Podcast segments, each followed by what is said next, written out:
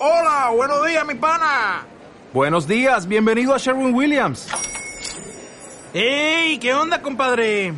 ¿Qué onda? Ya tengo lista la pintura que ordenaste en el ProPlus app. Con más de 6.000 representantes en nuestras tiendas listos para atenderte en tu idioma y beneficios para contratistas que encontrarás en aliadopro.com. En Sherwin Williams somos el aliado del PRO.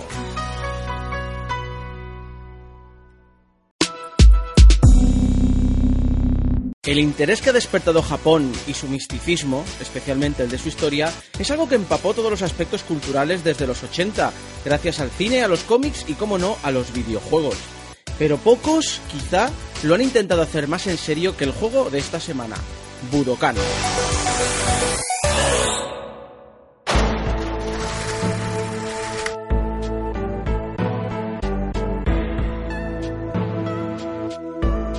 Tenía muchas ganas de analizar este título ya que, como podréis suponer, mi yo adolescente friki de todo lo japo sentía mucho interés por el tema.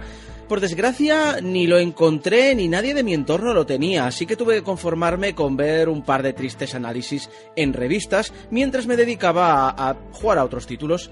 Pues bien, por fin cayó en mis manos. ¿Y qué es lo que me he encontrado? Pues os lo voy a contar. Budokan es un juego de lucha, más estrictamente un simulador de lucha. Bueno, dentro de las limitaciones de entonces, claro. Pero no busca meterte en combates rápidos y llenos de adrenalina. Lo que busca es que entrenes, que mejores y que domines cada una de las artes marciales y que las uses con calma según al reto al que te enfrentes. Porque Budokan es, ante todo, un juego lento y tranquilo, bueno, siempre puedes lanzarte a lo loco a base de patadas aéreas y he ganado más de un combate así, pero no es la manera correcta de disfrutarlo. El juego analizará cómo combates y te dará consejos al finalizar tu entrenamiento. Y cuando estemos a punto, pondremos nuestra pericia ante los mejores artistas marciales del mundo, eligiendo sabiamente qué arte marcial utilizar ante cada enemigo. O si eso ya lo hemos superado, podemos luchar contra un amigo. Y aunque es una función que yo por desgracia no he podido probar, no pongo en duda que dos rivales entrenados pueden disfrutar mucho ante un juego que permite paradas y golpes mientras controlamos nuestra energía y nuestro ki. Por desgracia, el modo multijugador no está presente en todas las versiones, pero esto vamos a hablarlo a continuación.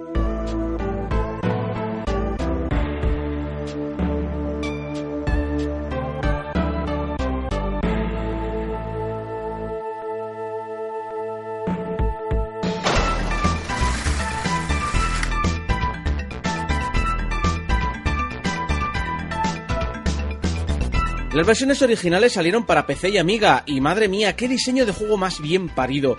Partiendo de un patio central, podremos elegir entre las diferentes modalidades de combate, además de luchar contra la máquina, un amigo, escuchar consejos y participar en el torneo. Un tiempo después fue convertido a Mega Drive, puliendo el juego y añadiendo algunas escenas extras que intentan contarnos una historia que a nadie le importa. Las únicas diferencias aquí entre estas tres versiones son puramente cosméticas, ya que el juego es muy parecido en todos sus aspectos, más allá de cambios de resolución y calidad del sonido. Para ordenadores de 8 bits se realizó un trabajo tardío, pero que vino a aprovechar los últimos coletazos comerciales que tenían estos ordenadores en nuestro país. Y aunque recorta varios aspectos del juego y la multicarga es un auténtico coñazo, hay que destacar el mérito a la hora de convertir un juego tan ambicioso y complejo a estas máquinas con estos sistemas de carga tan incómodos para lo que pretende enseñarnos. ZX presenta un juego colorido y muy rápido y la conversión directa que recibe el MSX, oye, pues también luce bien, aunque lo de que llame Kempstone al joystick me duele. Mucho. Para CPC he tenido varios problemas a la hora de hacerla correr, pero a grandes rasgos es una conversión colorida de las otras dos. Pero lo que realmente quiero destacar dentro de este bloque es la versión para Commodore 64. Más allá de quitar el modo de dos jugadores, o al menos yo no he podido encontrarlo, el juego es un calco de lo visto en máquinas de 16 bits.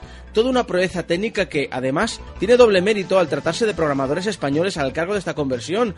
Esta máquina no solía trabajarse habitualmente en nuestro país, pero su trabajo es de calidad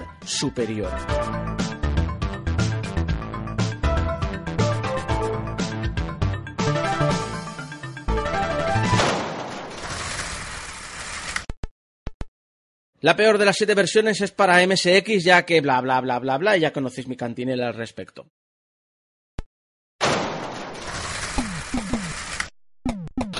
La versión meritoria es la de Commodore 64. Es asombroso cómo de bien se exprime esta máquina para presentarnos un título al que poco echamos en falta comparado con sus hermanos mayores.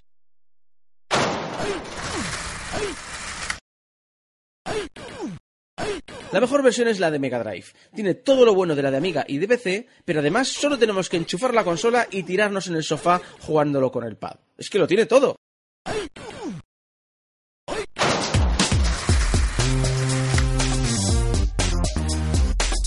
Budokan es una apuesta muy extravagante en el mundo de los videojuegos, pero también es una apuesta muy necesaria para el sector. Va más allá del puro entretenimiento, dándonos una experiencia del misticismo asiático en la comodidad de nuestros ordenadores, y eso tiene mérito en un mundo que suele premiar a los juegos más rápidos, violentos y furiosos.